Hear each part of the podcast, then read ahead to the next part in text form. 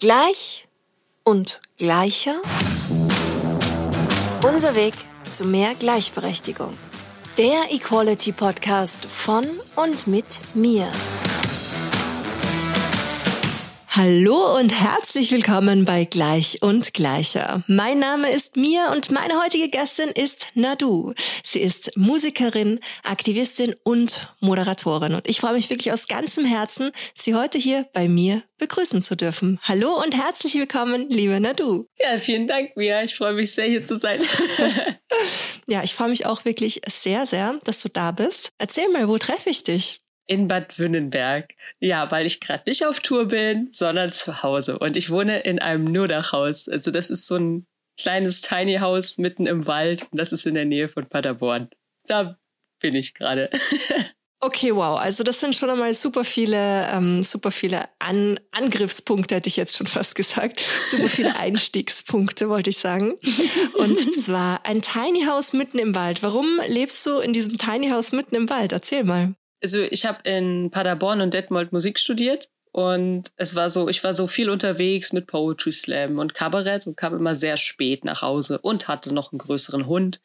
Und irgendwann habe ich mich dann in diesem WG-Leben nicht mehr wohlgefühlt, hatte aber auch nicht genug Geld, um in Paderborn leben zu können. Mietpreise und so schwierig.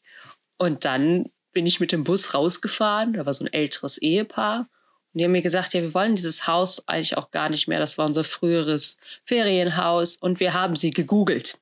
Und wir finden das gut, was sie machen. Deswegen müssen wir nur die, müssen sie nur die Heizkosten bezahlen. Und dann habe ich doch über Jahre nur 50 Euro im Monat bezahlt und habe im Nichts gewohnt, habe mir ein kleines Auto gekauft, damit ich irgendwo auch mal ankam. Und äh, ja, jetzt äh, lebe ich hier doch schon fünf Jahre so. Ach, wie cool. Das ist ja echt eine mega schöne Geschichte. Wow, wow. Ja, ne? Wow, voll gut. Und ich kann mir vorstellen, dass das sicher auch eine irrsinnige Lebensqualität hat, oder so mitten im Wald zu leben. Also, ich habe mich dabei schon gefragt, okay, du bist abgeschnitten von allem und du wirst auch wahrscheinlich dir sehr genau raussuchen, welche Leute du magst, weil du kommst hier nicht so schnell weg. Du brauchst eine halbe Stunde nach Paderborn mit dem Auto und Bus bist du da. Also, ne, wir können uns das ausrechnen. Aber jetzt, über die fünf Jahre und Reflexion, ist es sehr viel Lebensqualität. Man kann jederzeit Musik machen, man kann rausgehen, man hat keine Nachbarn, die dir die ganze Zeit irgendwo hingucken. Ich kann Sport machen, ich kann hier einen Hund haben, es ist alles egal und das ist schon schön. Und direkt ein Wald daneben, das ist schon heftig. Wow, voll gut. Und erzähl mal, wie ist dieses alte Ehepaar damals auf dich aufmerksam geworden? Wie haben sie dich gefunden? Wahrscheinlich haben die sich einfach gedacht, okay, unsere Enkelkinder haben uns erzählt, Google vorher immer alle interessierten Personen, die irgendwas von dir kaufen wollen. Und dabei haben sie mich dann einfach schon gefunden, weil meine Webpräsenz damals schon mit 20 krass war, weil ja, sie hat Poetry Slams in NRW und das macht sie und jenes macht sie. Und ich bin immer so ein Mensch, ich mache wirklich einfach vieles. Ich mache Moderation, ich viele Kunstformen, ich glaube außer Tanz aber ich habe auch mal in der Grundschule Tanz gemacht. Also ich probiere immer einfach alles aus. Und so haben die mich gefunden. Und jetzt könnte man mich sogar noch finden, weil ich schon Bürgermeisterkandidatin war, weil ich bei der Antidiskriminierungsstelle arbeite, weil ich Black Lives Matter, daraus ist Black Community Foundation Paderborn mitgegründet habe, Seebrücke Paderborn gegründet habe ja, und noch Musik mache, deutsche Popmusik. So. Und ich hoffe natürlich auch, dass das Target so gut gesetzt ist, dass äh, man mich darüber auch noch finden kann. Wow, okay, du hast jetzt auch schon wieder ganz, ganz viele irrsinnig beeindruckende Stichpunkte hier genannt. Aber ich würde mal sagen, wir gehen eins nach dem anderen durch. Genau, ich würde sagen, wir starten wirklich so mit deiner aktivistischen Laufbahn oder allem, was du so in aktivistischer Hinsicht tust und kommen dann auf deine wunderbare Musik zu sprechen. Und genau, du hast ja gerade schon erzählt, du bist bei der Antidiskriminierungsstelle, richtig? Mhm. Ja. Erzähl mal, okay. was kann man sich unter der Antidiskriminierungsarbeit, die du leistest, vorstellen? Also primär sind wir natürlich eine Beratungsstelle. In Köln gibt es da eigentlich auch die älteste und größte, dass also Personen, die Diskriminierung jeglicher Art erlebt haben, erstmal bei uns aufgefangen werden, ein Clearing-Gespräch führen und wir sie in allen Belangen begleiten. Also ob es ein Beschwerdeschreiben ist, ob es bis zum Gerichtsprozess. Wir machen das alles mit und unterstützen da. Und sonst sind wir ziemlich frei, was wir auch noch für Projekte machen. Also wir dürfen Veranstaltungen machen, egal ob mit Musik oder alles, was damit zu tun hat, wie man eben nach außen darstellt, dass eine Gleichstellung entsteht. So. Und ich habe mich auch noch sehr auf Schulen geworfen, weil ich eh schon immer viel mit Jugendlichen gearbeitet habe, ob mit Workshops oder auch so in der Corona-Zeit. Und deswegen versuche ich da gerade viele Workshops, wenn es um Aufklärung geht, zu vermitteln, versuche selbst viele Workshops anzubieten und auch SchülerInnen eben so offene Safe Places auch zu bieten, dass man sich auch bei mir einfach darüber unterhalten kann, wenn es um Rassismus geht im Schulkontext, wenn es darum geht, ob man diskriminiert worden ist oder nicht, ob man da eben um rechtliche Schritte eingehen kann, dass ich auch wirklich mit 14 Jährigen, also ihnen auch da so die Möglichkeit gebe, das mit mir zu reflektieren. Und das ist auch gerade so ein bisschen mein Steppenpferd. Und gerade Schutzspaces für Frauen in geflüchteten Unterkünften wieder einzuführen, weil es ist schon seit Jahren so, dass das nicht so gewünscht ist, dass äußere Träger reingehen und sich eben mit Frauen darüber unterhalten, wie denn gerade der Alltag abläuft. Und das versuche ich hier wieder zu installieren vor meiner Haustür, dass das auf jeden Fall gesichert ist. Wow, cool. Das sind ja gleich zwei sehr, sehr wichtige Bereiche, für die du dich da einsetzt. Aber erzähl mal so ein bisschen aus deinem Alltag mit der Arbeit mit den SchülerInnen. Ich kann mir vorstellen, dass das dann auch nochmal im regionalen, im ländlichen Kontext nochmal was ganz anderes ist, als jetzt ich das vielleicht aus der Großstadt kenne, oder? Also ich hoffe, dass es bei euch anders ist. Also ich hoffe es wirklich, weil, also wir haben hier wirklich Schüler, SchülerInnen, die schon aufgestanden sind und zu mir gesagt haben, Schwule gehören für mich erschossen. Schade, dass die Grundrechte haben. Das Z-Wort wird hier noch laufend von LehrerInnen und SchülerInnen benutzt. Äh, da ist auch noch gar keine Sensibilität, dass das vielleicht irgendwie problematisch ist. Und auch wenn man dann so etwas thematisiert beim Kollegium, bei der Leitung, wird auch oft noch sowas gesagt wie, ja, ja, die mit diesem, mit diesem L, wie heißt es nochmal und so, dass sie jetzt diese Bezeichnung wollen und so, das ist ein bisschen drüber. Wir haben ja alle nichts dagegen.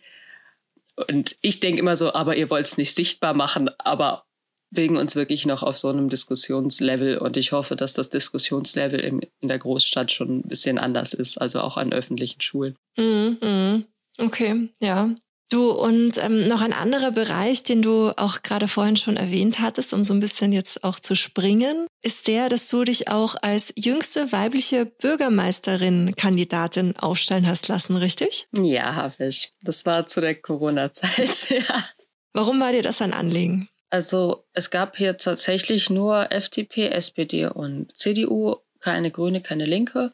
Und ich musste also sozusagen auch noch die Partei mitgründen, damit da ein größeres Spektrum entstand. Und dann war es aber auch schon so, dass eben immer noch Politik Männersache war. Also es war auch wieder diese Ortsgruppe viel mehr Männer als Frauen. Und es war keine Diskussion, dass einer der Männer sich aufstellen lassen würde. Und da habe ich mich gemeldet und gesagt, nö, ich lasse mich jetzt hier aufstellen, weil ich das einfach nicht gut fand, dass das auch einfach vorweggenommen wird, dass sich keine Frau melden wird. Und die schon untereinander am Kungeln war, wer denn jetzt von den drei, die da gerade einfach das Wort ergriffen haben, das jetzt machen würden. Und dann habe ich gesagt, das sind eben bestimmte Statuten in diesem Parteiprogramm. Also bin ich eh als Frau da jetzt vor und ich werde das jetzt auch machen. Und dann ist mir das erst später auch gesagt worden, ja, dann bist du die erste Frau überhaupt, die das macht und die jüngste. Ja, und dieser Wahlkampf war dann auch dementsprechend, das war hier schon ein großer Schock in diesem kleinen Dorf Bad Württemberg. Wie viele Einwohner habt ihr?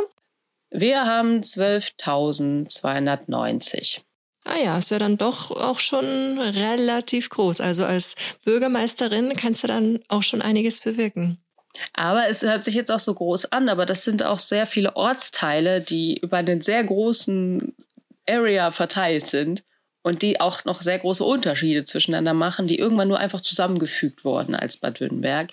Und das ist auch äh, hier noch große, ja, das, da fühlen sie sich nicht wohl mit. Also man ist hier nicht nur, weil man Fürstenberger ist, unbedingt so nah den Haaren nah und so. Und dann gibt es jetzt auch wieder die großen Diskussionen, ob das nicht schon ein bisschen altbacken ist. Und ich als neue Person war hier völlig, ach so, da gibt's Unterschiede. Ach, interessant so. Und ja, das ist hier leider so. Also es war auch eine lange Diskussion, ob das neue Rathaus in Fürstenberg ist oder in Bad Württemberg Zentrum und so. Also es war, es war hier lange. Das ist, wir bewegen uns noch auf so einem Diskussionslevel. Aber du bist nach wie vor politisch aktiv. Habe ich das richtig verstanden? Ja, ich bin auch in den Rat gewählt worden und bin hier auch dann weiterhin politisch aktiv. Und sowas wie, wir gendern jetzt einen Kulturpreis durch, wir gendern jetzt alles, was wir schriftlich festhalten, das habe ich jetzt auch schon hier hinbekommen. Ich habe hier auch schon hinbekommen, LGBTQI Plus Vorträge zu halten, die dann auch eben vom Rat genehmigt werden und supported werden. Aber es ist alles sehr kleinschrittig, was man hier tut und wie. So, also das ist schon leider so. Ja, aber cool, es tut sich was. Das ist ja das Allerwichtigste, dass du da auch echt den nachhaltigen Wandel voranstoßt. Also Respekt auf jeden Fall an der Stelle auch. Das ist jetzt auch ganz praktisch, dass ich als Antidiskriminierungsbeauftragte in der Stadt Paderborn hier nochmal hinkomme und natürlich auch fragen kann, Entschuldigung, ich bin jetzt hier sogar noch eine externe und frage euch, was macht ihr denn eigentlich dafür aktiv? Aber da ist auch immer viel auf dem Dorf, wird immer viel gesagt, ja, ja, tolle Idee, machen wir auf jeden Fall. Und dann wird es halt einfach nicht gemacht. Aber man ist immer sehr verbindlich dabei. So. Und da muss man halt sehr lange nach, nachhaken und sich bewegen. Mhm, mh. Du hast auch vorhin erwähnt, dass du dich für die Black Lives Matter Bewegung eingesetzt hast und da sogar auch einen Verein mitgegründet hast. Wie kam das? Magst du das auch noch mal kurz ein bisschen erzählen? Also den Verein habe ich nicht mitgegründet, sondern es hat sich irgendwann hier die Community dazu entschieden, sich diesem Verein anzuschließen weil man nicht mehr einfach unter dem Hashtag Black Lives Matter weiterlaufen wollte, weil unter dem Hashtag ja da auch schon eben sich irgendwann Gewalt mit reingemischt hatte. Also das war dann leider in Amerika zeitgleich eben auch passiert. Und da wollte man eben nochmal eine andere Labelung haben. Und das ist einfach so passiert, dass ich in der Seebrücke sagte, komm, lass uns wirklich für George Floyd jetzt eine Aktion machen. Dann haben wir uns vor dieses Rathaus gelegt, eben genau für diese Minutenzahl. Und dann kamen Leute auf mich zu und sagten, was passiert jetzt so? Also es kann doch nicht nur ein Hashtag sein. Also mir wird jetzt eben auch bewusst, dass ich als schwarze Person hier diskriminiert werde und so weiter. Und dann meinte ich, ja, dann lass uns das nächste Woche nochmal machen. Und dann habe ich immer Technik organisiert und Musizierende organisiert und Sprechende organisiert. Und dann hatten wir irgendwann so einen richtigen Safe Place, weil wir auch eine Veranstaltung hatten, wo keine politischen Parteien reden durften, wo es auch nicht um Politik gehen sollte, sondern nur über Erlebnisberichte oder eben Zusprechung, dass man POCs und schwarze Personen supporten möchte hier in der Stadt und, oder wie man das auch machen möchte. Und das konnte ich ungefähr so sechsmal aufrechterhalten und irgendwann gab es aber zu viel Diskussion auch von außen. Also es war dann auch eben die Diskussion, lasst uns jetzt Polizeigewalt noch thematisieren, lasst uns das machen, lasst uns den Rat angreifen, dass sie nichts tun und so. Und da war mir das dann auch zu heikel und dann meinte ich so, wir müssen das jetzt hier abbrechen, weil dann werden Betroffene plötzlich für politische Forderungen genutzt und das möchte ich halt auf keinen Fall. Und dann war es noch Corona und wir hatten in so einer Kneipe einen Aufruf gestartet, jeder, der jetzt hier arbeiten möchte mit uns an so einem Arbeitsslogan Black Lives Matter oder so weiter, komme bitte. Wir dachten, es kommen vielleicht 15 Leute und es waren plötzlich 80 Leute da und wollten was machen. Und das musste ich dann auch irgendwie moderieren, auch noch mit den anderen äh, Personen, die es sonst mit mir gemacht haben. Und dann haben wir es am Ende nur so geschafft, irgendwie alle Aufgaben zu verteilen und Gruppen zu bilden und so. Und dann wurden es auch immer weniger. Und dann ist daraus dann irgendwann BCF geworden. Und jetzt muss ich eben auch zugeben, dass ich es nicht mehr geschafft habe, BCF so zu betreuen, weil es neue engagierte Personen gab. Und ich bin mit denen jetzt noch in Kontakt. Aber muss man dann auch eben wieder seine Ressourcen irgendwie packen, weil sonst würde ich, glaube ich, irgendwann auch im Burnout enden. voll gut, voll schön. Du, und eine andere Veranstaltungsreihe ist es, glaube ich, oder, mhm. die du ins Leben gerufen hast, ist ja Female Voices. Ja. Magst du darüber auch noch was erzählen? Ja, natürlich liebend gern. Das Female Voices ist ja so ein bisschen mein Stepppferd. Es ist tatsächlich vor fünf Jahren in Gütersloh aufgekommen, so die Idee. Dann wurde ich eben gefragt, ob ich das auch, wie man das nennen könnte, ob ich das moderieren würde äh, in Gütersloh. Und das fand ich super. Und dann war ich einfach der Meinung, Female Voices, okay, das sollte jetzt Gleichstellung Frau Mann. War auch von der Gleichstellungsstelle Gütersloh irgendwie versucht worden, da jetzt ins Leben zu rufen. Die wollten das jetzt auch gerne jedes Jahr machen. Habe ich gesagt, ist in Ordnung. Und habe es dann aber auch erweitert. Ich habe dann gesagt, es, also Frau Mann ist wichtig, aber mir geht es jetzt eben auch um die queere Community. Also zum Beispiel war das letzte Mal jetzt ein Talk da war eine Transperson dabei, eine iranische Künstlerin, eine ähm, schwarze DJ. Und wir haben uns darüber unterhalten, wie sieht es denn hier jetzt eigentlich gerade aus. Und da ist natürlich auch wieder bei der ähm, Person, die trans ist, rausgekommen, okay, Vorher wurde jetzt immer der männliche Name benutzt. Jetzt hat sie ihren, also den Deadname und sie wird immer noch gedeadnamed, weil sie an einem Radiosender arbeitet, der eben meint, ja, das würde die Leute jetzt zu sehr verwirren, wenn du jetzt plötzlich eine Sie bist. So, und das hört man so und versucht sie natürlich zu supporten und zu sagen, du kannst dich jederzeit bei der Antidiskriminierungsstelle melden, weil das ist eigentlich so nicht mehr in Ordnung. Also, dass man hier versucht, im ländlichen Bereich sehr unterschwellig eben auch erstmal die Personen, die da auf dem Podium sind, zu connecten, die Person, die es anhört, auch sehr in die Diskussion mit reinzunehmen aber die Shows sind auch sehr unterschiedlich. Hier rede ich über einen Talk, aber wir hatten auch schon im Theater eine große Aufführung, wo einfach drei KünstlerInnen aufgetreten sind, von Rap bis Singer-Songwriting bis äh, bis Tanz. Und das alles verbunden wurde und dann eben nur ein kurzes Interview auf der Bühne stattgefunden hat, aber zum Beispiel kein Talk mit dem Publikum. Also ich wandle das Format immer sehr ab, damit das hier im ländlichen Bereich passt. Ich meine, ich würde mich jetzt schämen, nach Berlin zu gehen und zu sagen, hey, ich habe das Rad neu erfunden, wusstet ihr schon? Da würden die alle noch lachen. Aber hier im ländlichen Bereich ist das noch so. Also ich sitze hier wirklich vor Line-ups. Das ist 98,8 Prozent nur Männer und vielleicht wirklich ein einziger Act im ganzen Jahr, die mal eine Frau ist.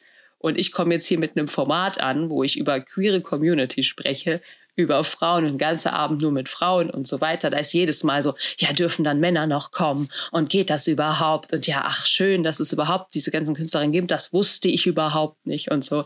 Ja, und das, die queere Community, ja, das wusste ich ja auch noch gar nicht, das sieht man ja sonst nur im Fernsehen und so. Also das sind noch so die Kommentare. Also da ist das Format, glaube ich, noch sehr wichtig anzusetzen. Wow, wow, das ist wirklich eine ganz andere Weltsicht als wir Großstädter ja das hier aus Berlin gewohnt sind, auf jeden Fall.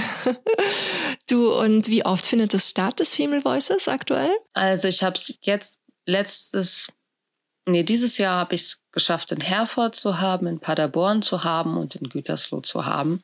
Und davor hatte, also auch mehrfach in den Städten, das waren dann also fünfmal, dass das Female Voices stattgefunden hat, jetzt 2022. Vor Corona hatte ich auch noch mehr Städte und dann war es auch achtmal. Aber jetzt durch Corona ist es natürlich genauso schwer wie für alle anderen, das noch zu installieren. So. Und wie das nächstes Jahr sein wird, Gütersloh ist immer fest, Paderborn ist jetzt auch immer fest. Und wo das jetzt noch für gebucht wird, bin ich gespannt. Einfach und warte mal ab. Ich lieb Eugel mit Minden. Minden hatte Interesse, so die Gleichstellungsstelle Minden, aber sagte so, ja, aber sowas Verrücktes, hat sie dann gesagt, hatten wir hier noch nie, aber ich versuche es mal. Und ich so, okay. Ich bin gespannt. Melden Sie sich. Cool, cool. Das hört sich echt super an. Ja, ich persönlich, ich freue mich ja auch total, dass du unser neuestes Music is Her Passion Mitglied bist, dass du auch mhm. Mitglied vom Music is Her Passion Society e.V. bist. Und wir dürfen ja an dieser Stelle auch schon ganz hochoffiziell über deine neue Musik sprechen, weil du bist nicht nur Aktivistin, du bist auch eine ganz, ganz großartige, wie ich finde, Musikerin. Ich muss sagen, ich habe mich Dankeschön. jetzt im Laufe der Vorbereitung schon so ein bisschen schockverliebt auch in deine Musik. Und ja, ich finde es einfach wirklich total schön. Und was ich auch sehr, sehr mag, ist so diese, ja, nicht nur die musikalische Vielfalt, sondern eben auch die Themen, die du ansprichst, die finde ich ähm, super spannend und ich mag das sehr, sehr, dir zuzuhören. Danke. Nicht nur im Gespräch, sondern auch hinter dem Mikro. Also vielleicht gerade den Kontext zu setzen. Also ich meine, es ist ja auch schon, als, als jetzt hier Corona war, habe ich gesagt, okay, ich will vom gesprochenen Wort weg, vom Slam, vom Kabarett. Ich will jetzt wirklich wie Musik machen dürfen. Ich will singen und egal über was und über Gefühle und so weiter, nicht nur lustig sein. Und dann habe ich ja auch wirklich hier gesessen und meine erste EP ist ja Paradies Vögel in, also auch mit so einem Gender-Vögelchen drauf. Und das ist natürlich hier auch, wenn ich das irgendwelchen Veranstaltenden schicke, die raffen das dann und dann ist das auch erstmal eine Diskussion. Ah ja, hoffentlich die Community hier, ob die das dann so aufnimmt. Also ich habe einmal auch hier in so einer Dorfkneipe spielen sollen und ja, die dann auch so, warum ist denn Paradies, also schon, ach, mit, mit einem In noch dahinter, ach, ach so, wolltest du lustig sein? Ich so, ja, noch schlimmer, ich habe hier sogar noch ein Gendervögelchen reingepackt und da war schon echt so aufgerissene Augen und so. Und da war schon ein krasses Statement und gerade ist jetzt zum Beispiel Blätter im Wind, ist ja jetzt letzte Woche rausgekommen. Es ist eine Ballade und da geht es jetzt erstmal einfach darum, hey, egal wie schlecht die ganzen Zeiten wirken, egal ob Krieg ist, egal mit Corona und so weiter. Es, ich glaube daran, dass ich glaube an dich und ich glaube daran, dass das Gute am Ende eben gewinnt. So, das, das ist so die Message und das ist einfach in so eine like Philipp Posel Ballade reingepackt worden. Und das war mir auch wichtig, einfach so ein gutes Gefühl zu geben. Das war jetzt mal gar nicht so politisch gedacht. Und ich merke auch, dass ich mich jetzt immer mehr traue, auch einfach mal einen Liebessong zu schreiben und so weiter, weil ich doch immer noch diese Barriere im Kopf habe. Das muss das muss bedeutungsschwanger sein, deine Musik. Du kannst nicht noch mal Musik machen, die es schon tausendmal gab. Und da stehe ich mir immer selber noch ein bisschen im Weg, wo ich immer so denke, okay, äh, wie kann man noch seine Gefühle so ver zu verpacken, dass es eine besondere Musik ist, die es nicht schon gab, die dann auch noch interessant ist, damit du noch interessant bist. Und dann sehe ich ja auch immer noch die ganze musizierende Community, wo so viele wichtige Themen. Ich habe jetzt von Flamingus, das ist ein äh, Musiker aus, äh, der hat früher in Osnabrück gelebt, ich glaube jetzt in Berlin. Der hat einen Song darüber über äh, homosexuelle Liebe rausgebracht und darüber auch noch, dass er eben Übergriffe erlebt hat und so weiter. Wie willst du so eine Single? Das ist so eine wichtige Single. Schreibt alle über diese Single. Das ist so, Hintergrund ist wichtig. Er will ein Statement setzen, dass man jetzt eben auch eben über äh, viel mehr auch über schwule Liebe mal sprechen darf, dass man Videos darüber dreht ja, go for it, nehmt ihn. Da würde ich auch mal so sagen, pack meine Single, die jetzt hier nur dir ein gutes Gefühl geben will, vielleicht nach hinten, weil das ist ein wichtiger Support-Dings, was irgendwie in sich unschlüssig ist, weil jede Musik wichtig ist und so. Ja, das sind auch so meine inneren Gedanken noch zu mir. Ich bin hin und her gerissen. aber ich finde, das ist, also beide Themen natürlich ultra wichtig, aber ich finde auch gerade dein Thema ist bei Blätter im Wind mit dieser, wie können wir aktuell mit dem Weltschmerz am besten umgehen Thematik irrsinnig wichtig, weil es ja auch was ist, was einfach alle Menschen aktuell extrem betrifft. Weil ich finde so, für mich war die Corona-Krise so das erste äh, Großereignis, was natürlich medial ultra präsent nach wie vor ist, aber vor allem auch war, was mich persönlich auch betroffen hat. Und jetzt ist es ja dasselbe mit der Energiekrise, mit dem Krieg. Das sind lauter Themen, die uns nicht nur auf der einen Seite belasten, weil wir es in den Medien hören und das extrem negativ ständig konditionieren inszeniert wird und erzählt wird.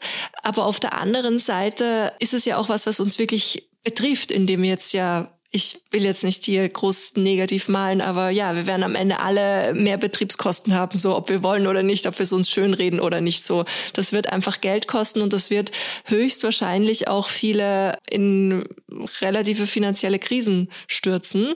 Und da eben einen positiven Überblick über das ganze Leben, über die ganze Welt, sich trotzdem zu erhalten, ich finde, das ist somit das Wichtigste, was wir aktuell eigentlich machen sollten und wenn es da auch noch Musik gibt, die uns daran erinnert, mega wichtig. Ich denke halt auch immer so, also ich bin zum Beispiel jetzt in so einer schönen Position, okay, ich bin angestellt und darf noch meine Musik machen, habe auch noch Auftritte, wo ich eben wieder Geld reinbekomme, so.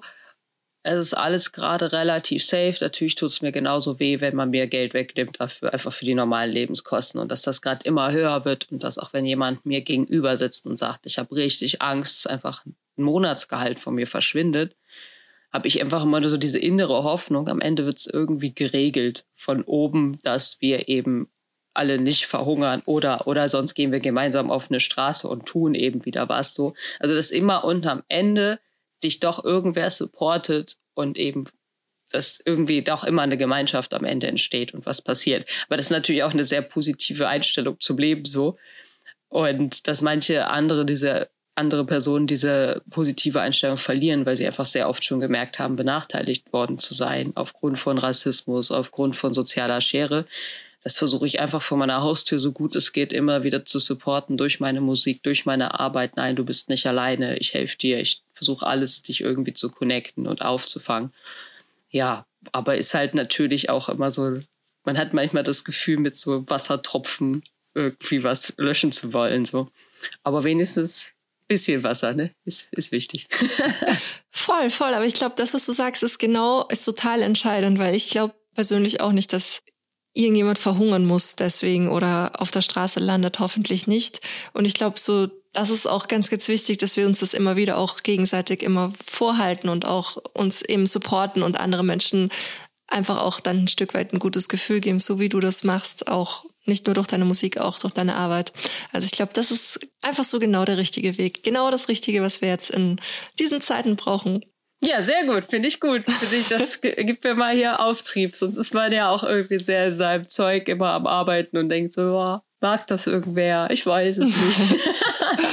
ist ja auch am Ende egal. Hauptsache ich habe Spaß, so ungefähr. Aber das ist doch sehr schön. Freue ich mich. Voll.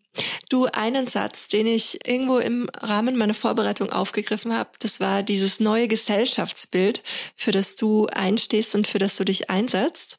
Und da wollte ich dich natürlich auch gerne fragen, was das für ein Gesellschaftsbild ist, was du dir in Zukunft wünschen würdest.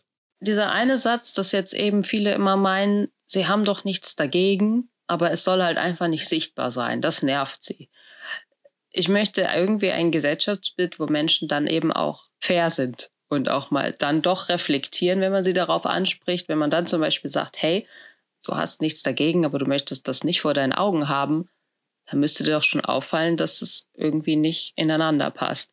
Und dass man einfach ein Gesellschaftsbild hat, wo man ruhig eine Diskussion führen kann, die nicht immer so hoch emotionalisiert ist.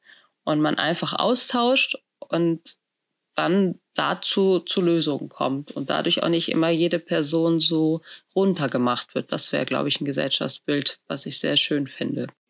Cool. Das hört sich auf jeden Fall richtig, richtig gut an. Und eine Frage, die ich dir auch unbedingt stellen will, ist die nach deiner persönlichen Definition von Gerechtigkeit, weil es ist ja hier ein Gerechtigkeitspodcast. Was denkst du, was bedeutet Gerechtigkeit für dich persönlich und was sollte, welchen Stellenwert sollte sie in der Welt haben? Also der, mein Stellenwert bei Gerechtigkeit ist bei 100 Prozent. Also ich war schon bei, als kleines Kind habe ich geweint, wenn ich schon im Fernsehen eine, Unge also ich kann auch jetzt noch nicht, wenn eine Ungerechtigkeit im Fernsehen passiert, schalte ich oft aus, weil ich das nicht mag. Also ich mag das selbst im Plot nicht so. Das macht mich innerlich dann, ach nein, diese arme Filmfigur, warum wird das denn jetzt hier so ungerecht dargestellt? Das war überhaupt nicht so. Und so ist es auch in der normalen, im normalen Alltag dass wenn ich eine Ungerechtigkeit sehe, ich meistens der Person helfen will, was ich dann auch meistens gar nicht alles an Ressourcen schaffe, mich also abgrenzen muss. Und meine persönliche Definition, wo für mich immer Ungerechtigkeit anfängt, ist, wenn wir nicht die gleichen Startchancen haben, wenn man sich nicht alles erfüllen kann von was man gerne möchte oder also auch nicht durch Arbeit und auch nicht durch sich für irgendwas engagieren erfüllen kann, das finde ich, ist für mich die Definition von Ungerechtigkeit. Also ich kann halt nur sagen, also wenn man jemanden fragt, okay, was machst du für gerecht, ist dir das wichtig? So, ich glaube, mein ganzes Leben besteht gerade wirklich sehr daraus, irgendwie eine Gerechtigkeit auf dieser Welt zu schaffen. Ich glaube, mein Job, mein anderer Job kulturell, ich glaube, war es schon immer, dass ich so sagte, okay, ich sehe diese ganzen Ungerechtigkeiten, so können wir doch nicht weitermachen. So, lass uns sogar Musik dafür benutzen, damit man darauf aufmerksam macht und es verbessert. Ja, aber das ist halt richtig cool. Hast du das Gefühl, dass dich das persönlich auch erfüllt? Also erfüllt schon, aber manchmal natürlich auch einfach fertig macht. Also dieses, wenn man natürlich auch sehr, sehr vielen Menschen hilft und sehr viele Projekte hat, merkt man auch einfach, manchmal ist der, die Energie einfach nicht da. Und ich bin jetzt so weit, dass ich dann auch einfach das Handy ausmache und sage, ich, in drei Tagen kann ich wieder helfen. Jetzt geht's aber heute einfach nicht. Und da geht die Welt hoffentlich jetzt auch nicht unter. Und wenn bei der Person es ganz akut wird, hat sie jetzt vor mir ihre Schutzsachen, dass ich ihr gesagt habe, da und da kannst du dich auch melden. Geht jetzt eben einfach nicht. Aber erfüllen schon. Und es ist auch, glaube ich, ein schöneres Leben als früher vor 24 Jahren, wo mir immer nur wichtig war, hey, wie werde ich erfolgreicher? Wie mache ich größere Shows? Wie geht das? Und ich irgendwann da diesen Breakdown hatte bei Seebrücke, wo ich meinte, okay, keiner schaut hin, Leute ertrinken dort einfach aufgrund, wo sie geboren worden sind. Das geht einfach so nicht. Und da merkte ich, okay, es muss was Größeres und Ganzes geben und dafür möchte ich mich auch engagieren. Und deswegen erfüllt mich das mehr als jetzt ein Leben, wo ich immer nur die Augen zugemacht habe. Schön, schön. Lustigerweise wollte ich nämlich auch gerade nach diesem Punkt fragen, wo bei dir dieses Bewusstsein losging, aber du hast es schon direkt beantwortet. Ja, es ist sogar bei mir noch ein bisschen krasser. Meine Mutter hat, als ich klein war, also wirklich von Geburt bis ich so sechs Jahre, acht Jahre war, sehr viel für Geflüchtete gemacht, also richtig viele Asylverfahren durchgebracht. Sie hat sogar eine Kurdin bei uns zu Hause für ein Jahr versteckt, weil ihr Asylverfahren ähm, abgelehnt worden ist. Und das hat sie dann noch mal im Untergrund aufgerollt und darüber auch ein Buch mit ihr geschrieben. Und ja, ich weiß, in hochpolitischem Haushalt groß geworden und sogar dann so, dass meine Augen habe ich extra zugemacht, weil ich irgendwie als Kind mitbekommen habe, das ist mir zu viel. Das ist mir eine zu große Nummer an Ungerechtigkeiten, wo ich dann einfach die Gefühle zu abgekattet habe, so. Und brauchte dann halt auch erstmal meine zehn Jahre erstmal Spaß haben, Musik machen, Kunst machen, Bühnenzeugs machen, um mich so ausdrücken zu können und habe jetzt erst wieder so dazu gefunden mit 24 dann und das war so der Startschuss und dann geht es eben weiter. Wollen wir vielleicht auch noch mal kurz über deine Wurzeln sprechen? Mhm. Du bist ja deutsch-pakistanisch, richtig? Mhm. Mein Vater ist aus Pakistan, meine Mutter ist Deutsche. Und wie war das für dich, groß zu werden? Hast du selbst auch irgendwie Formen von Diskriminierung erfahren? Bei mir ist es ja auch noch ein bisschen abgedrehter, weil mein Vater hat eben auch vor meiner Geburt auch die Familie verlassen. Und trotzdem war ich auch wieder auf einem Dorf am Leben. Ich habe in einem Dorf bei Bielefeld gelebt. Und für andere Leute war ich ja irgendwie nicht Deutsche. So, aber auch nur, dass sie das so gesehen hatten oder dass man noch wusste, dass die Tierärztin, die ja eh für diese Geflüchteten so viel tut, die ja dann auch noch mit einem Pakistani zusammen war, dieses Kind gekriegt hat. So und das war auch in dem Freundeskreis meiner Oma immer ein großes Thema. Aber ich habe mich ja als Deutsche gesehen, weil ich ja nicht mal, also sollte man eh immer, egal wie und warum, aber also ich habe jetzt andere Wurzeln und sage, okay, unsere Familie ist deutsch, dann ist das völlig in Ordnung. Aber für mich war es noch mal so komisch, weil ich ja keinerlei Einflüsse von der pakistanischen Kultur hatte. Und dann hatte ich zum Beispiel auch mal einen Direktor, wo ich die Schule verlassen wollte, der hat dann zu mir gesagt, ja, bei dem Vater ist das ja auch kein Wunder. Also ja, das war da äh, Standard. Oder natürlich ist mir das auch genauso passiert, dieses, du siehst so exotisch aus und ach, oder äh, du riechst komisch, Nadine, ist kein Wunder bei deinem Vater und so. Also das war alles schon so passiert. Ja. Also habe ich, ja, ich habe Rassismus auch selbst erfahren. Ach ja, und total in der Oberstufe auf dem, auf der Gesamtschule war später auch sehr gang und gäbe immer dieses, ach, die jagt uns gleich hoch, wo ist dein Bombengürtel, wo ist deine Bombe und so. Also das war totaler Standard. Und wie geht's dir dann heute, wenn du in die Schulen reingehst und dahingehend auch mit den äh, SchülerInnen sprichst? Hast du das Gefühl, dass du dann dadurch vielleicht jetzt auch nochmal einen anderen Zugang hast und dich besser reinversetzen kannst in so eventuelle Brennpunktsituationen? Also besonders, was ich schön finde, ist, dass eben SchülerInnen mit Migrationshintergrund zu mir schneller eine Vertrauensbasis aufbauen, weil sie eben mir auch gleich unterstellen, was ja auch so stimmt, dass ich das besser nachfühlen kann, was ihnen passiert. Also sie vertrauen sich mir da auch lieber an. Und es leider auch hier in dem Kontext noch so oft ist, die können sich nicht ans Sozialarbeiterteam, wie sie finden, wenden, weil das meistens nur von Männern gesetzt ist, das Team, alte weiße Männer, die ihnen dann zuhören sollten und die ihnen oft nur den Tipp geben, ach, lächel drüber hinweg, obwohl da auch schon Diskriminierung, Rassismus wirklich hinter solchen Aussagen stecken kann und das lächelt, sollte man nicht weglächeln. Oder auch ein Team, was dann vielleicht noch Mann und Frau, aber da ist auch null Sensibilität eigentlich für die Familienverhältnisse und so, wie das vielleicht auch manchmal mit anderen Kulturen eben auch verbundene Glaubenssätze und so weiter eigentlich da sind. Und das kenne ich natürlich auch so ein bisschen schon. Ich habe mich auch mit der pakistanischen Kultur viel auseinandergesetzt. Kurdisch, Türkisch eh schon durch meine Mutter damals durch die Arbeit. Deswegen reden die schneller mit mir und auch lieber. Und ich glaube, ich gebe da auch andere Tipps und auch andere Herangehensweisen bringe ich auch mit.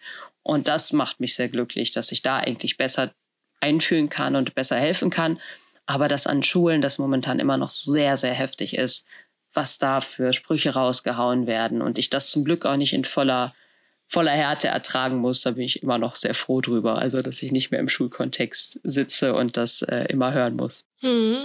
Am Ende ist es ja dann wirklich auch ein, ein gesamtgesellschaftlicher Wandel, den es da braucht, weil es ist ja so dieses ganze Weltbild, das Kinder sind ja eigentlich so reine Seelen. Wir kommen ja eigentlich alle als reine Seelen auf die Welt, aber ich merke das jetzt auch bei meinem eigenen, bei meinen eigenen Kindern, bei meinem eigenen Kind, der Große ist fünf, dass der einfach ja, ich denke mir, von zu Hause kann es ja nicht haben, aber trotzdem schon ähm, ziemlich kategorische Denkmuster sich da bemerkbar machen, wo ich mir wirklich so denke, ha, wo kommt es her?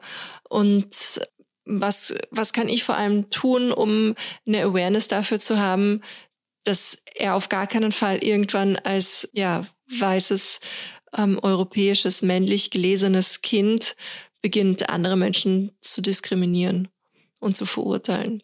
was ich glaube, ist reden. Also immer dieses nicht emotional geladen, auch wenn man gerade was ganz Furchtbares aus dem eigenen Kind, das muss ja auch was Heftiges sein. Man hat da keine Ahnung, kann ja irgendwann mal wirklich sich zuspitzen, man hat die schlimmste Beleidigung gerade von einem Kind gehört, was das eigene Kind ist, was man aufgezogen, dass man sich da eben nicht persönlich selbst irgendwie die Schuld gibt, nicht dem Kind die Schuld gibt, sondern immer einfach ganz ruhig nochmal darüber spricht, warum ist das gerade, warum, warum hat mich das gerade so schockiert? Möchtest du das wirklich sagen? Aha, du möchtest das wirklich sagen, okay, was bringt das dann mit? Was verletzt daran andere Leute? So, möchtest du das wirklich so ein Teil sein? Und selbst wenn da noch in der Situation kommt, ja, ja, ja, ist doch egal, hab dich nicht so. Ich glaube, sowas setzt sich fest und sowas denkt man dann einfach immer wieder durch. Und ich glaube, dieses Reden ist einfach ganz wichtig, auch gerade mit Jugendlichen. Und ich glaube, deswegen nehme ich meine Arbeit da auch so ernst oder denke mir auch gar nicht bei so einem Gefühlsausbruch sowas, oh mein Gott, was ist das denn für ein Kind? Wie kann es denn sowas denken und sagen und so? Sondern ich versuche ganz ruhig darauf einzuwirken und einfach nochmal meine Argumente geschlüsselt, schnell abzuschießen, damit die Person einfach nach Hause geht und einfach nochmal drüber nachdenkt, ob und wie. Und wahrscheinlich kommen dann wieder Eltern, die genau das Gegenteilige sagen. Aber das ist dann eben so. Es hat dann wenigstens mal gehört, das Kind, dass es auch eine andere Denkweise gibt. Mhm, voll. Ich glaube auch, das ist super wichtig. Mhm. Ich merke es bei meinem Kleinen auch immer, weil wir in der Familie vegan leben und er dann auch in der Kita so der einzige vegan Lebende ist. Ja. Und er jetzt auch mit dieser Thematik total gut umgehen kann, auch dass er jetzt da der Einzige ist. Und das führt jetzt sogar im Gegensatz dazu, wir hatten vor kurzem ähm, das Kita-Fest und da war wirklich auch überwiegend das Essen vegan. Einfach damit es eben für alle inklusiv bleibt oder auch bei allen Partys. Ohne dass ich da vorher darauf hinweise, frage ich immer, und was gab's zu essen? Und ja, es war alles vegan. Ich habe richtig reingehauen. Es war super lecker. Es hat allen total gut geschmeckt. Also das auf jeden Fall, glaube ich auch, dass es da Hoffnung gibt. Und das ist halt ein, ein Thema, wo ich auch schon gute Erfahrungswerte habe. Was ich auch immer ganz schön finde, ähm, sich dahingehend so ein bisschen auszutauschen. Wir haben jetzt schon über so viele wichtige Themen gesprochen. Gibt es noch ein Thema, wo du sagst, das geht mir aktuell total durch den Kopf und das beschäftigt mich? Gibt es da gerade was bei dir? Also ich war jetzt auf einem Geburtstag von einer Freundin von mir, die ist jetzt so 29 geworden, ist in einer Community, wo jetzt alle Kinder haben und ist eben also aus einem ganz anderen Lebensbereich, nicht künstlerisch, sondern eben eher Polizei war da zu Besuch, eine, die ein Lädchen hat, eine, die eine Imbissbude hatte, eine, eine Frau. Und ich habe mich mit denen unterhalten und da meinte eben die mit der Imbissbude, ja, sie merkt, dass immer weniger Leute kommen, weil das Geld eben knapp ist und so. Und auch wenn sie einkaufen geht, das ist ja so heftig, eine lange Liste, was man da bezahlen muss. Und sie meint, dass eben so Jobs wie meiner, also mit Musik machen und Kultur und oder Essen gehen, natürlich so Sachen sind, die braucht auch die Gesellschaft nicht so dringend, wie wenn man irgendwie, keine Ahnung, eben sich Essen kaufen muss oder die normalen Grundalltagsgeschichten so. Und ich da dachte die gesamte Zeit so, ja, okay, ich glaube schon, dass die Leute das brauchen, aber ist vielleicht irgendwann einfach das Geld nicht mehr so heftig da und muss man dann vielleicht auch einfach Musik, Kultur und so weiter umsonst anbieten oder so. Also wenn wir jetzt wirklich ganz schlimm davon ausgehen, es ist einfach das Geld nicht mehr da bei den Leuten. Oder muss dann der Staat sagen, okay, wir müssen dieses Geld da behalten für eben künstlerisch Tätige. Und bin da immer noch so ein bisschen am Überlegen, okay, sollte Kunst einfach barrierefrei und umsonst gestaltet werden, dann kriegt einfach keine Person mehr dafür Geld und fertig ist, weil es so schlechte Zeiten sind. Oder sagt man, nein, das muss schon Geld kosten und so weiterlaufen und bezahlt halt und ihr Bösen so. Keine Ahnung, bin ich immer noch sehr über, drüber nachdenken. Ich habe ja einen Lebensgefährten, der darüber auch sehr viel schon nachgedacht hat in der Vergangenheit und der auch schon hier einer meiner Gäste im Podcast war. Und der ist ganz klar dafür, die Kunst zu demokratisieren und quasi frei zugänglich zu machen und sagt auch, ist ganz fest davon überzeugt, dass diese Barriere des Kapitalismus äh, da irgendwie nichts zu suchen hat. Und ich glaube das irgendwie auch, weil ich habe jetzt das Privileg, dass ich auf sehr, sehr viele Konzerte eingeladen bin und das jetzt nicht das Argument ist für mich, ob ich hingehe oder nicht, ob ich mir es leisten kann oder nicht. Aber ich weiß halt auf der anderen Seite, wie viel mir das gibt. Also ich hatte zum Beispiel kein gutes Wochenende. So, das war echt beschissen und ich war dann am Nachmittag auch richtig schlecht drauf und war dann aber am Sonntagabend auf ein Konzert und ey, meine ganze Woche, die hat so anders angefangen und das hat mir so viel gegeben und einfach so viel Kraft und so viel Energie und ja, auch jede einzelne Platte, die ich höre, während ich irgendwas tue, wo ich mich konzentrieren muss oder was auch immer oder allein die Vorbereitung auf unser Interview, das hat mir persönlich so, so viel gegeben und ich bin ganz fest davon überzeugt, dass gerade so Kultur ein Gut ist, was einfach nur eine extrem schlechte Lobby hat, wenn es überhaupt eine Lobby dafür gibt mittlerweile, aber das hat man ja auch in der Corona-Zeit gesehen.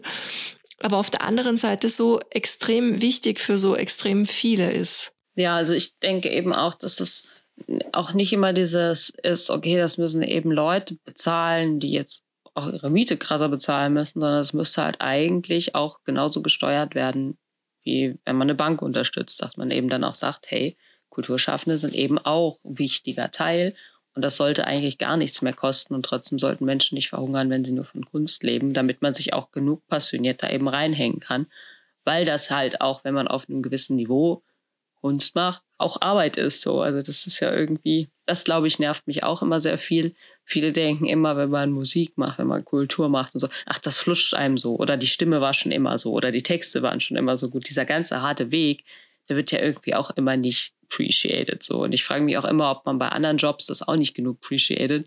Obwohl ich bei einem Arzt auch denke, ich hoffe schon, dass er einige Jahre sich damit auseinandergesetzt hat, bevor er in mir irgendwie was wegschnibbelt, so.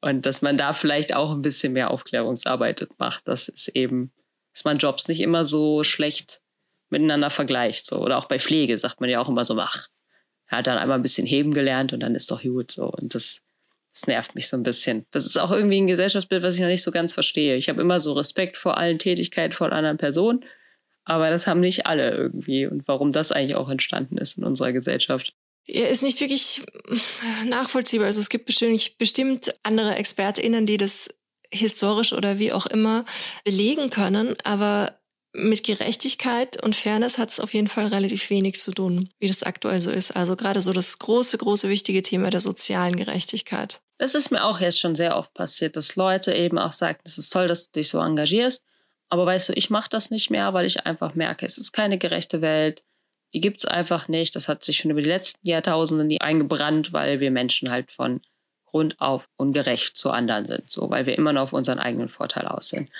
Und das ist auch immer eine Sache, über die ich viel nachdenke, ob wir rein evolutionär einfach überhaupt nicht so gemacht sind, gerecht zu sein. So. Ich glaube, dass wir das schon sind. Und ich glaube auch wirklich so an daran, dass so pathetisch oder poetisch oder wie auch immer sich das jetzt anhören mag, ich glaube am Ende, dass das Gute siegt. Auf jeden Fall. Und ich denke halt auch so dieses von sich heraus, von innen heraus, dass wenn wir das halt alle auch mal schaffen, mehr aus uns heraus oder in uns hinein erstmal zu gehen und dann von uns heraus, von innen heraus glücklich zu sein. Wenn du mit dir selbst im Feinen bist, im Reinen bist, dann kannst du gar nicht irgendwie so, so schlecht über andere sprechen, reden und anderen Lebewesen Leid, egal in welcher Form auch immer, antun. Und ich sehe das immer so ein bisschen, bei manchen Menschen ist der Schalter halt schon an, die haben dieses Bewusstsein und ich glaube, wenn du es auch einmal beginnst zu haben, dann weitet sich das ganz automatisch auf alle Lebensbereiche aus. Und bei anderen ist der halt noch nicht an der Schalter, aber ich habe bei allen Menschen die Hoffnung, dass der noch angeht. Also ich glaube, dass alle Menschen eben die Möglichkeit haben, diesen Schalter überhaupt anzumachen. Also dass sie keine Existenzängste haben müssen und sich wirklich mal auf sich besinnen können und dann eben auch dadurch eigentlich in sich so wachsen, dass sie dann auch genug Empathie für andere empfinden können. So, das ist mir, glaube ich, noch sehr wichtig bei Gerechtigkeit. Ja, voll, voll. Das sehe ich auch auf jeden Fall so. Stairway to Equality. Deine Steps zu mehr Gleichberechtigung. Es gibt in diesem Podcast auch noch eine Kategorie und die nennt sich Stairway to Equality. Und jetzt haben wir schon über sehr, sehr viele Themen und Bereiche rund ums Thema Gerechtigkeit gesprochen. Nun möchte ich gerne von dir wissen, ob du persönliche Tipps und Tricks hast, die du hier an dieser Stelle gerne mit unserer Community teilen möchtest, wie wir zu einem gerechteren, faireren und am Ende auch ja, erfüllteren Miteinander kommen können. was immer ein vielen Tipp ist, ist, also wenn man jetzt so durchscrollt im Internet, ja, liest Sachen durch, liest dir ganze Bücher durch, mach das und jenes so. Und ich bin ein Mensch, ich kann, wenn ich lese, mir sehr schlecht die Sachen darüber, über diesen Kanal so merken.